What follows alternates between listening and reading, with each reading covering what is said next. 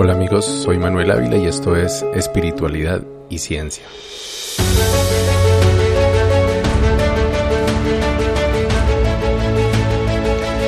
El 6 de enero de este año 2021, el mundo presenció el asalto al Capitolio de los Estados Unidos y el asesinato de un policía que protegía ese edificio a manos de manifestantes que en su mayoría pertenecían a grupos de ultraderecha y blancos supremacistas. Mientras tanto el presidente Donald Trump los alentaba primero desde un púlpito y luego a través de su cuenta en Twitter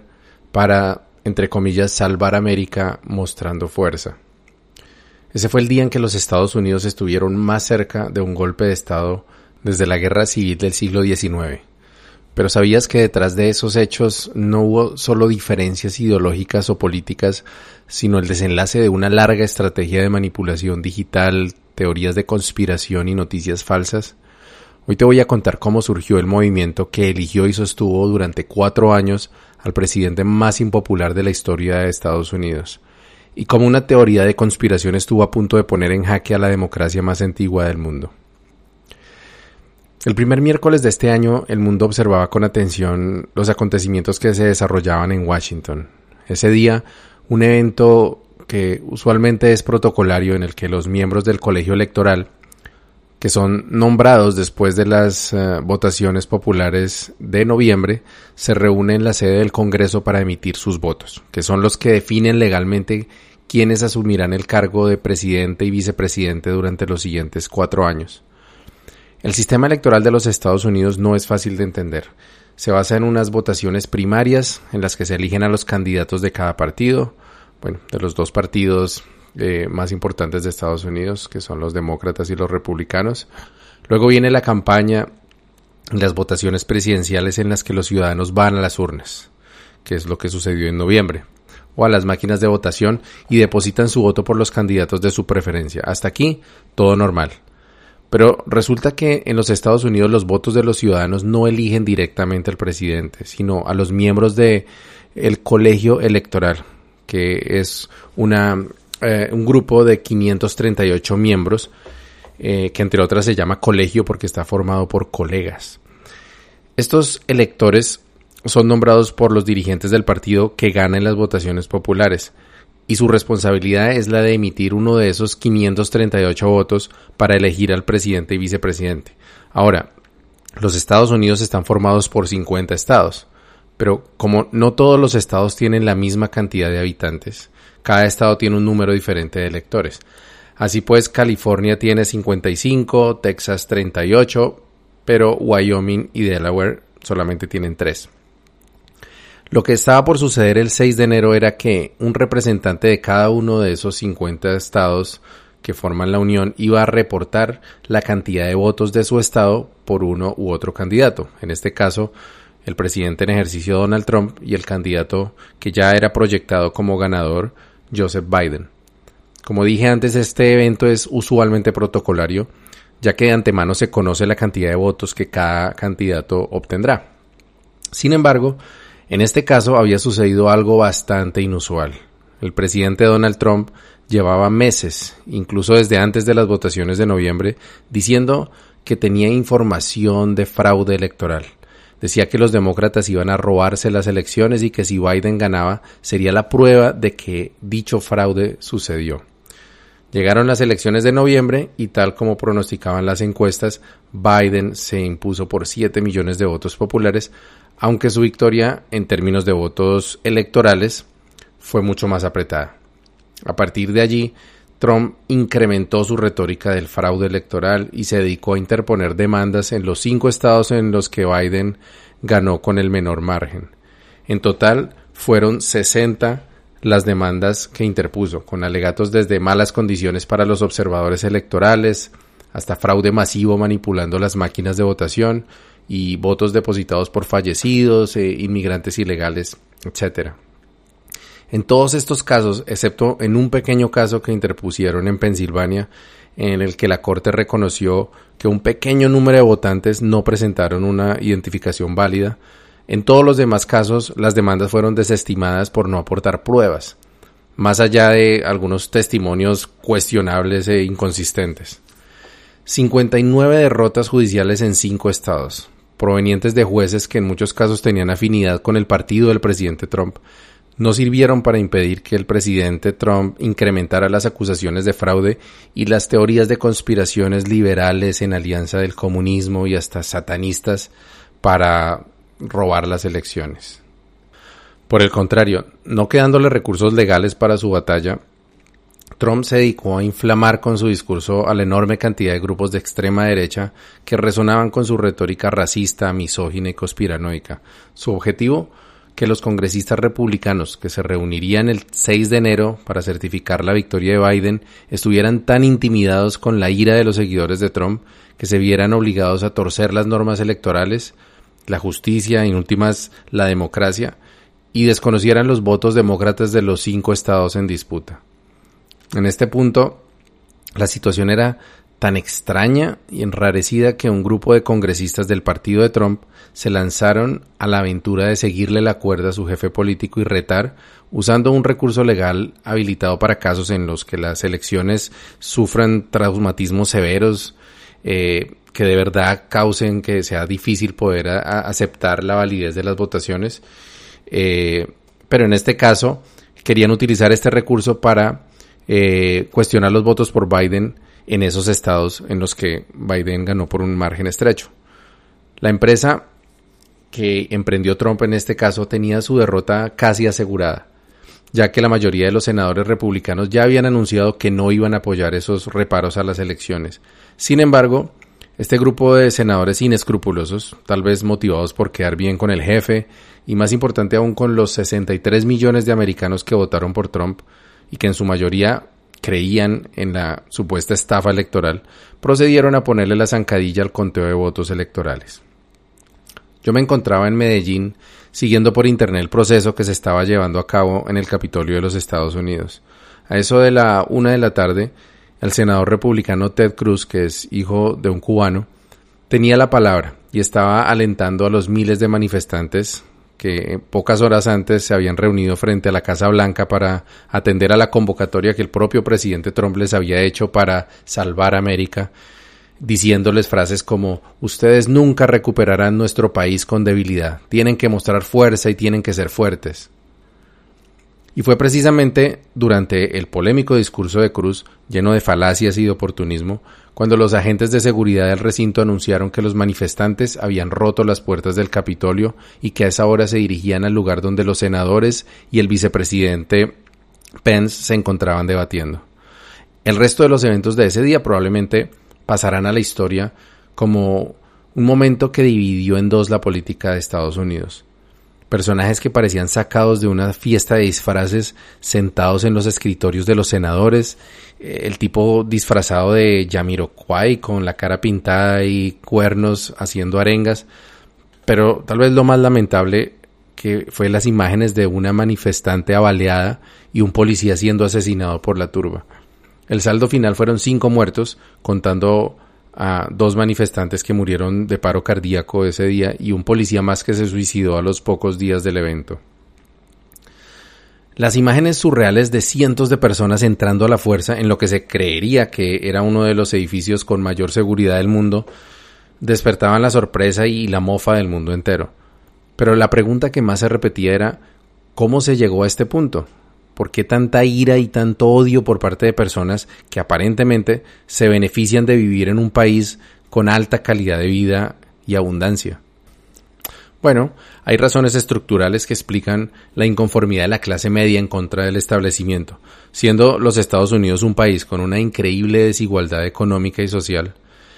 Pero esto por sí solo no explica la lealtad y hasta fanatismo que despierta Donald Trump un multimillonario inescrupuloso y polémico que nunca ha sido, ni lo fue durante su presidencia, propenso a las causas sociales ni a luchar por la igualdad. También se dice que Trump, al no pertenecer al establecimiento tradicional, es decir, a las familias y clanes tradicionales en el poder, era visto y, admirado como un disruptor, alguien que iba a poner en jaque al establecimiento y que podía devolver el poder a la mayoría de blancos maduros de clase media que cada vez son menos influyentes en el país y, que sienten que desde hace mucho tiempo por lo menos desde George W. Bush, que no los representa nadie en Washington. Esto último creo que es uno de los factores más importantes, ya que lo que Donald Trump claramente defendió durante su cuatrenio fue la predominancia de la raza blanca en el poder. Los cargos ejecutivos y la estructura social, eh, según él, también tenían que estar dirigidos por la raza blanca. Bueno, nunca lo dijo de esa manera, pero es la, lo que se puede observar de sus decisiones y de los nombramientos que hizo. Aparte de eso, decir que Trump fue un disruptor que puso en jaque a la élite americana es por lo menos una exageración. El magnate ciertamente incomodó a muchos en el poder, pero no por su defensa del pueblo ni las causas sociales, sino por su irrespeto por las normas y los protocolos, la falta de consistencia en sus políticas y en general por su impredecibilidad. En cierto modo, Trump en el poder fue como el guasón de Christopher Nolan, alguien sin un plan, que solamente quiere ver el mundo arder. Bueno, esto puede ser una exageración, pero en muchos aspectos de su gobierno así parecía ser. Pero entonces, después de cuatro años de vaivén económico, uno de los peores manejos de la pandemia en el mundo, escándalos y muy pocos resultados positivos para mostrar, al menos para el pueblo, para la gente de a pie, ¿Cómo es que 63 millones de personas estuvieron dispuestos a sostener a Trump por cuatro años más en el poder? La respuesta, como ha sucedido en cada vez más procesos electorales en el mundo, es una sola palabra, miedo. En las elecciones americanas de 2016, eh, las votaciones del Brexit en el Reino Unido y en la refrendación de los acuerdos de paz en Colombia en ese mismo año. Y también en las votaciones de Brasil, las votaciones presidenciales de Brasil en 2018, hubo tres comunes denominadores. Miedo, teorías de conspiración y manipulación digital. En todos los casos, excepto en el Brexit, particularmente el miedo al socialismo del siglo XXI, que fue materializado eh, por el fracaso del chavismo en Venezuela. En el Reino Unido el miedo era a la avalancha de, inmigrantes que supuestamente iba a llegar proveniente del Medio Oriente si no cerraban sus fronteras, o a la cantidad de dinero que el Reino Unido estaba mandando a Bruselas para cubrir eh, programas sociales de otros países. Pero en lo que todas esas victorias de la derecha extrema coincidieron fue en que utilizaron las redes sociales para propagar noticias falsas y teorías de conspiración que tenían como único objetivo asustar a la población a su conveniencia. Pero las elecciones estadounidenses de 2020 tuvieron un ingrediente adicional, que no se vio en las campañas de noticias falsas de 2016. Esta vez, las mentiras que circulaban no eran solamente de comunistas infiltrados para convertir a Estados Unidos en Venezuela o de miles de violadores y asesinos latinoamericanos entrando a Estados Unidos por una frontera abierta con Estados con México. Esta vez las historias que se propagaban a través de Facebook, WhatsApp y otras redes sociales eran mucho más siniestras. Todo empezó antes de la campaña de 2016, en la que aprovechando el atractivo de Trump como un outsider, es decir, como alguien ajeno al establecimiento, los expertos en marketing digital de la campaña republicana pensaron que había que vender a su candidato como el tipo que podía limpiar el pantano esta es una expresión con la que pretendían mostrar a los políticos demócratas como monstruos elitistas y desconectados de la realidad. Bueno, tal vez no estaban del todo equivocados en eso también. Pero en todo caso fue así como durante esas elecciones de 2016 la campaña de Trump aprovechó la imprudencia que Hillary Clinton cometió al utilizar un servidor de correo particular para sus comunicaciones como secretaria de Estado durante el gobierno de Obama para mostrarla como una persona corrupta, mentirosa, torcida, decía Trump de ella en sus mítines. Sin embargo, esto no fue todo lo que hizo la campaña. Los estrategas de Trump sabían que a pesar de ser vistos como políticos tradicionales, no había realmente nada en la hoja de vida de Hillary Clinton, su esposo, el expresidente Bill Clinton, bueno, excepto el gastado tema ya de la infidelidad con Mónica Lewinsky, o de la hoja de vida del candidato a la vicepresidencia de, Hillary Clinton, Tim Kaine, que ellos pudieran explotar para volcar a los votantes indecisos a favor de Trump. Trump, en cambio, había tenido numerosos escándalos que todavía estaban frescos en la memoria del público. acusaciones por acoso sexual y hasta violaciones entre 1970 y 2005, bancarrotas de sus empresas incluyendo su aerolínea y una universidad con su nombre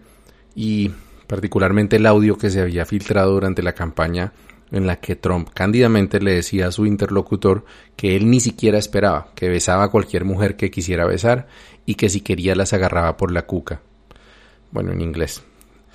Eh, no había manera que el público norteamericano, especialmente las mujeres y los millones de fieles de las iglesias conservadoras, vieran a una persona narcisista, misógina y corrupta como Donald Trump como un mejor presidente que Hillary Clinton, a menos que a menos que vieran a Hillary como alguien mucho peor, más vil y peligrosa, y de paso que Donald Trump fuera visto como el único capaz de proteger al país de una amenaza siniestra, a pesar de su desagradable personalidad. Fue entonces que los estrategas se, dedicaron a amplificar, difundir y repetir antiguas teorías de conspiración que de tanto en tanto aparecen en las que se habla de una estructura de poder en la sombra, que maneja los hilos de políticos, celebridades y otras personas influyentes con una agenda secreta, que usualmente consiste en quitar el libre albedrío a las personas, esclavizar a la humanidad y finalmente entregar el poder del mundo a Satanás. También destruir las iglesias o una combinación de todo lo anterior. Yo conocí muchas de estas teorías recién comencé mi camino espiritual. Eh, estaba yo pues con la curiosidad de, de, aprender de los misterios del mundo, de tantas cosas mágicas que tal vez ocurrían.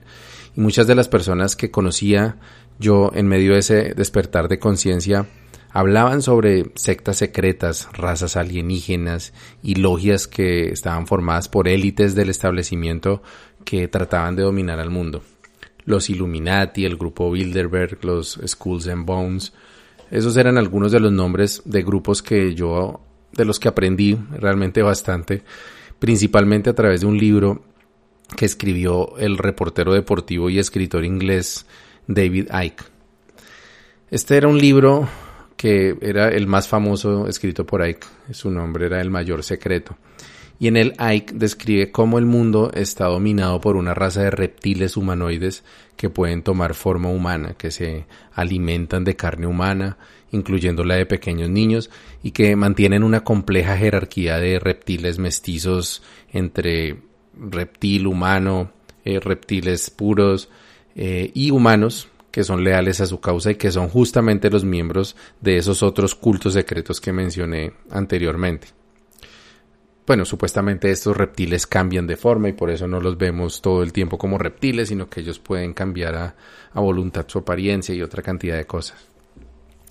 A su vez, los humanos que supuestamente reciben poder de los reptilianos tienen que participar en toda suerte de rituales oscuros en los que sacrifican bebés, se beben su sangre y tienen orgías entre ellos y a veces con los mismos niños eh, que han esclavizado sexualmente. Todavía me acuerdo de la impresión que me causaba cada capítulo que yo leía de ese libro y siempre era más macabro que el anterior. No creo que nunca haya creído yo totalmente en esas teorías, pero pensaba que algo de verdad deberían tener. Eh, de pronto no era que realmente fueran reptiles, pero a lo mejor era una forma, eh, no sé, literaria de, referirse a la frialdad de estas personas, pero pensaba que era probable que los millonarios poderosos del mundo fueran en su mayoría satanistas dispuestos a cualquier cosa para mantener el control que tienen sobre el mundo. Pues bien, precisamente partes de esas teorías, que desde luego no fueron inventadas, sino recopiladas y aumentadas por David Icke, él mismo también recopilaba estas historias y las, y las, digamos, lo decoraba con sus propios toques. Pero fueron estas las historias que, o probablemente parte de ellas al menos, que los miembros de la campaña de Trump en 2016 empezaron a circular para sembrar el miedo en contra de una posible presidencia de Hillary Clinton. No se sabe si esta estrategia de acusar a la élite del Partido Demócrata como satanistas pedófilos y corruptos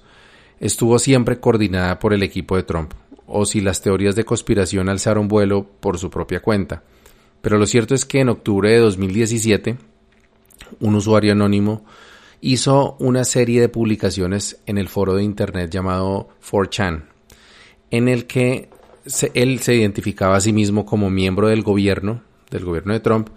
con el más alto nivel de acceso a información privilegiada, que según él se conocía como autorización Q. Eh, y estos posts, a grandes rasgos, eh, anunciaban que Hillary Clinton, junto con otros políticos y funcionarios del gobierno relacionado, eh, pues del gobierno anterior, que estuvieron relacion que supuestamente estaban relacionados con redes de pedofilia y satanismo, iban a ser arrestados y ejecutados en cualquier momento. Era cuestión de semanas o algo así. Y estos, uh, estas publicaciones eh, estaban firmadas por una persona anónima que se hacía llamar Q. Entonces a partir de ahí surgió el nombre QAnon o QAnon, eh, que proviene de la palabra Q anónimo, para referirse a ese movimiento conspirativo liderado por este señor pues, o, personas, quien quiera que se llamara Q. Nunca se ha llegado a saber realmente si era una sola persona o un grupo, pero se cree que con el tiempo muchos individuos interesados en apoyar a Trump o simplemente en crear contenidos virales han utilizado el seudónimo de QAnon para aumentar el misterio y, difusión de, las conspiraciones con agendas que generalmente corresponden a ideologías de ultraderecha, como mencionaba, de supremacismo blanco, de racismo, antiinmigración, etcétera. La primera vez que, yo escuché esta teoría fue, o una de estas teorías fue en 2018. Un amigo curandero, sabedor de medicina ancestral y también taita de Yahé, me dijo que estaba recibiendo información de buena fuente que indicaba que Donald Trump en realidad es un sombrero blanco. Este término yo no lo conocía hasta ese momento, pero luego supe que se refería a algo así como un agente secreto al servicio del bien, de la luz. Según mi amigo, a Trump lo atacaban en los medios porque estaba tratando de librar a Estados Unidos y por ahí derecho al resto del mundo de las garras de la oscuridad. Luego me dijo que me iba a compartir el contacto en WhatsApp de un amigo de él que pertenecía a uno de los grupos en los que se difundía esta información secreta. Por pura curiosidad agregué al personaje a mis contactos y lo saludé, presentándome como yajecero y amigo del Taita. En cuestión de minutos tenía mi celular lleno de presentaciones de PowerPoint, documentos en PDF, imágenes, con una cantidad de información sobre el supuesto plan de Trump en contra del Estado profundo, que es el nombre que, como decía, los seguidores de estas teorías de conspiración le dan a este grupo de pedófilos satanistas detrás del poder en Estados Unidos. Algunas de las profecías que recuerdo que me contó aquel contacto fue que en septiembre de ese año Trump iba a regresar el dólar a su dependencia del oro y que en las semanas siguientes veríamos en las noticias una serie de arrestos de alto nivel que probablemente incluirían a la propia Hillary Clinton, al senador demócrata Bernie Sanders, que ahora es famoso porque es el del meme con los guantecitos con los mitones de abuelito, en fin. Eh, y tengan en cuenta que la inminente captura de Hillary era algo que ya venía rondando en las redes de conspiraciones desde antes de la posesión de Trump en enero de 2017. Un par de días después bloqueé a mi nuevo amigo conspiranoico porque ya me tenía lleno el celular de estas, de estas teorías y, y mensajes. Pero no fue la última vez que estuve en contacto con las redes de QAnon o QAnon. El año pasado, recién iniciaba la pandemia mundial, me contactó una amiga colombiana que se había mudado a los Estados Unidos un par de años atrás. Me contó que debido a la pandemia y que aún no legalizaban su estatus en este país, ella y su familia habían decidido mudarse a otra ciudad con muy poco dinero en el bolsillo y apenas unas cuantas pertenencias. En Detroit, que era su nueva ciudad, tuvieron la suerte de ser acogidos por una iglesia cristiana que les ofreció asistencia económica y de hecho los miembros de la comunidad rápidamente les ayudaron a poner un techo sobre la cabeza, incluso entre todos los miembros de esta iglesia dotaron el nuevo hogar con lo necesario para subsistir. Hasta ahí todo maravilloso. El problema fue que al poco tiempo el esposo de mi amiga había sido adoctrinado por sus nuevos amigos cristianos en apoyar a toda costa al presidente Trump. La razón era que estaba, se estaba librando una guerra entre la luz y las tinieblas y que ellos eran el apoyo espiritual y social de su mujeriego y narcisista Salvador. Cuando mi amiga me contó la historia, me dijo que todas las profecías que estaban llegando a su hogar la habían sumergido en un estado de ansiedad que ya no le estaba permitiendo disfrutar de su nuevo hogar y ni siquiera de su nueva bebé. La posibilidad de que una secta de pedófilos y satanistas se apoderara del país no la dejaba tranquila y no sabía qué hacer para ayudar, ya que ellos por su estatus pues no podían ni siquiera votar. Traté de tranquilizar a mi amiga y con argumentos pues tratar de desvirtuar esas teorías, por lo menos las más descabelladas que me contaba, pero no sé si una sola voz haya podido contrarrestar todo ese entramado de desinformación en el que ella y su familia estaban envueltos. Podría pensarse que semejantes historias solo podrían ser creídas por personas sin mucha educación o con un alto nivel de fanatismo religioso, y en cierto modo así es. Sin embargo, las teorías de conspiración, que no todas son adjudicables a, a Q, daban para todos los gustos, para todos los públicos y perfiles de credulidad. En medio de esta campaña electoral que pasó el año pasado, en 2020, un amigo mío americano, graduado en finanzas de la Universidad de Georgetown y gerente de una compañía de consultoría, me compartió varias noticias falsas provenientes de portales que son conocidos por propagar teorías de conspiración y fake news. Algunas de esas noticias contenían burdos montajes fotográficos y hablaban de planes para desmontar el Estado de Derecho o entregar el manejo monetario de Estados Unidos al sionismo internacional que es una forma despectiva de referirse al supuesto plan de dominación mundial por parte de la religión judía.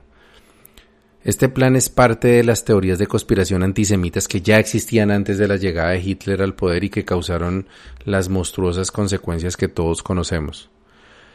Estos ejemplos que acabo de contar son solo de unos cuantos de los millones de personas en Estados Unidos y en todo el mundo que creyeron y aún creen que Donald Trump, a pesar de no ser una buena persona, ni un buen empresario, y como quedó claro tampoco un buen mandatario, puede ser una especie de salvador mundial, para algunos hasta equiparable a una persona santa. El grado de disonancia cognitiva que se requiere para reconciliar la evidencia con esta teoría solo se puede explicar mediante procesos mentales relacionados con la religiosidad y la superstición. No existe evidencia de que Donald Trump en persona haya sido el creador o que haya autorizado la propagación de estas teorías de conspiración que lo muestran como un redentor, pero lo que es evidente es que desde el principio de su campaña electoral Trump empezó a utilizar frases como Estado profundo, el pantano de Washington, y sus seguidores rápidamente podían asociar esto con las teorías de QAnon. En más de una oportunidad el propio Trump compartió en Twitter mensajes provenientes de las cuentas de, Facebook y Twitter asociadas con, con QAnon y cada vez que le preguntaban qué pensaba de, este grupo y de esas teorías, eh, decía que él amaba a, las personas que, que, hablaban de estas cosas, que eran verdaderos patriotas. Y pues con este respaldo explícito o implícito, los millones de seguidores de Trump, en particular aquellos que estaban afiliados a, iglesias evangélicas, eh, hombres y mujeres de todas las razas, eh, pero de clase media y sin mucha educación, y hombres con ideología ya supremacista blanca e ideas de ultraderecha, o sea, todos estos grupos fueron los que sintieron validadas sus creencias. A pesar de que las profecías de arrestos masivos de, políticos demócratas y, la publicación supuesta de evidencias de la pedofilia en la élite, una a una se iban incumpliendo, o por lo menos se postergaban. Los seguidores de Trump seguían acumulando miedo ante un posible gobierno demócrata que, según decían los latinos en la Florida, convertiría a Estados Unidos en otra Venezuela. ¿No suena familiar a los colombianos este miedo? La campaña de miedo y desinformación en las redes sociales llegó a su punto máximo en los días finales antes de las votaciones de noviembre y las historias sobre rituales satánicos de los demócratas, agenda homosexualizadora de Biden, o cosas peores sonaban cada vez más traídas de los cabellos. Sin embargo, las encuestas, las encuestas mostraban que Trump, al parecer, ya había llegado como a su límite, a su techo de popularidad, después de estar a punto de terminar su mandato sin, sin cumplir la mayor parte de sus promesas de campaña y, sin cumplir ninguna de las profecías de QAnon. La mayor parte de la población estadounidense sabía que su país no resistiría otros cuatro años de desgobierno con Trump en el despacho Oval, así que a pesar de no estar particularmente entusiasmados por el candidato Joe Biden, cerraron filas a su alrededor y se dispusieron a desalojar al inquilino de la Casa Blanca en las votaciones del 3 de noviembre. Fue entonces cuando la campaña de Trump anticipando su inminente derrota en las urnas, se empeñaron de lleno a cultivar una nueva teoría de conspiración, que el sistema electoral del país estaba comprometido y que los demócratas tenían listo el mayor fraude electoral de la historia. No les preocupaba que la gente se preguntara por qué Trump, con cuatro años en el poder, o el Partido Republicano con mayoría en el Senado, no se hubieran encargado en arreglar ese defectuoso sistema electoral o porque no había ni una sola demanda judicial ni una investigación del FBI para esclarecer la supuesta amenaza. No importaba nada de eso porque quienes seguían a Donald Trump hacía tiempo que habían renunciado al escepticismo o incluso al sentido común. Lo único importante era que los demócratas eran unos comunistas pedófilos y satanistas y que incluso el irresponsable Donald Trump es un mal menor en comparación. Este fue de hecho la única profecía que de Trump, que él mismo hizo, que se cumplió. Efectivamente fue derrotado en las urnas por un margen mucho mayor del que él esperaba, en el voto popular al menos. Y esto dificultaba enormemente la posibilidad de mantener el poder a punta de cuestionar votos inválidos aquí y allá. Incluso en los estados en los que ganó con, con menos diferencia Biden, la diferencia era mucho mayor que la que por lo menos logró George W. Bush en la Florida en las votaciones del año 2000. Es decir, aquí no había la posibilidad de que se pudieran eh, eh, denunciar algunos fraudes aquí y allá, no. Aquí la única opción que tenía Trump era apelar a la teoría de conspiración que había cultivado cuidadosamente por meses de un fraude masivo y sistemático por todo el país. La estrategia sería entonces interponer una cascada de demandas en los estados donde la diferencia de votos era más estrecha, con lo cual sus seguidores pensarían que, pues, si el presidente estaba interponiendo demandas es porque hay pruebas, o si no, no sería posible que alguien tan importante como el exalcalde de Nueva York y abogado de la campaña de Trump, Rudy Giuliani, se hubiera atrevido a establecer esas demandas. Con lo que no contaba Trump es que todos los juzgados ante los que habían interpuesto estas demandas iban a desestimar o rechazar una a una las 60 denuncias, excepto la que mencioné antes en el estado de Pensilvania, en un tiempo récord, en algunos casos incluso el mismo día. Pero Trump y sus aliados tenían otro plan B, una medida desesperada que requería incendiar por completo a esa base de seguidores más leales de Trump, que eran los grupos de ultraderecha y los seguidores de teorías conspirativas que durante su gobierno se habían venido multiplicando y fortaleciendo exponencialmente. La estrategia consistía en aumentar la circulación de los mensajes de QAnon y los nuevos medios al servicio de Trump, como las redes de noticias OAN o Newsmax, llamando al pueblo, entre comillas, a impedir el robo de las elecciones, volcarse a las calles a protestar y, llegado el caso, defender a la patria como diera lugar en contra del Estado profundo y sus miembros comedores de bebés. El objetivo no creo que nunca haya sido realmente tomarse el poder a la fuerza, porque el ejército americano siempre se mantuvo al margen y de hecho el ejército nunca fue muy cercano a Trump. El verdadero objetivo era hacer tanto ruido que los senadores republicanos sintieran la presión de esos 63 millones de votantes que apoyaron a Trump y decidieran en contra de su juramento y en contra de la Constitución revertir la voluntad popular en los estados por los que Trump perdió la victoria. Las posibilidades incluso así eran muy remotas, pero Trump, incapaz de aceptar su derrota, a pesar de haber sido perdedor muchas veces antes en su vida, no iba a soltar el poder así de fácil y convertirse en un simple mortal, tal vez ahora acosado por las deudas, el desprestigio y la administración de impuestos. Con lo que no contaba era que su discurso del 6 de enero al frente de la Casa Blanca sería leído por la enardecida horda de manifestantes de ultraderecha como un llamado a invadir y tomarse el Capitolio Nacional. Ahora se sabe que muchos de esos manifestantes habían planeado secuestrar y hasta ejecutar senadores demócratas y hasta el propio vicepresidente Mike Pence, quien a última hora se convirtió en un, un, traidor a la causa trompista al negarse a desconocer la votación del colegio electoral tal como Trump pretendía que él lo hiciera. Esto es algo, por cierto, que Pence no tenía el poder para hacer, nunca lo tuvo, pero Trump, que muy poco entiende de leyes y normas, probablemente aún piensa que Pence sí hubiera podido hacerlo. En cualquier caso, los manifestantes se salieron de control y estuvieron a punto de causar un baño de sangre, que ese sí habría partido la historia del país en dos. La única razón por la que esto no sucedió es que la mayoría de los cientos de personas que invadieron la sede del Congreso no tenían plan. Tal vez ni siquiera llegaron a imaginarse que de verdad iban a lograr meterse en el Capitolio. Una vez adentro, se les veía tomándose selfies y hasta transmitiendo en vivo su osadía. Trump, al darse cuenta de las consecuencias de sus discursos incendiarios, corrió a esconderse en la Casa Blanca y no volvió a publicar tweets ni a decir nada ni a favor ni en contra de los manifestantes que probablemente esperaban las órdenes de su presidente para ejecutar a los senadores pedófilos o por lo menos arrestarlos tal como venía profetizando Cubanón desde hacía años. Y es que en las conversaciones que se han logrado eh, rescatar de las personas que estuvieron ahí en el, en el Capitolio, muchos de ellos decían, esta es la profecía, aquí estamos cumpliendo lo que Cubanón nos venía diciendo que se iba a cumplir.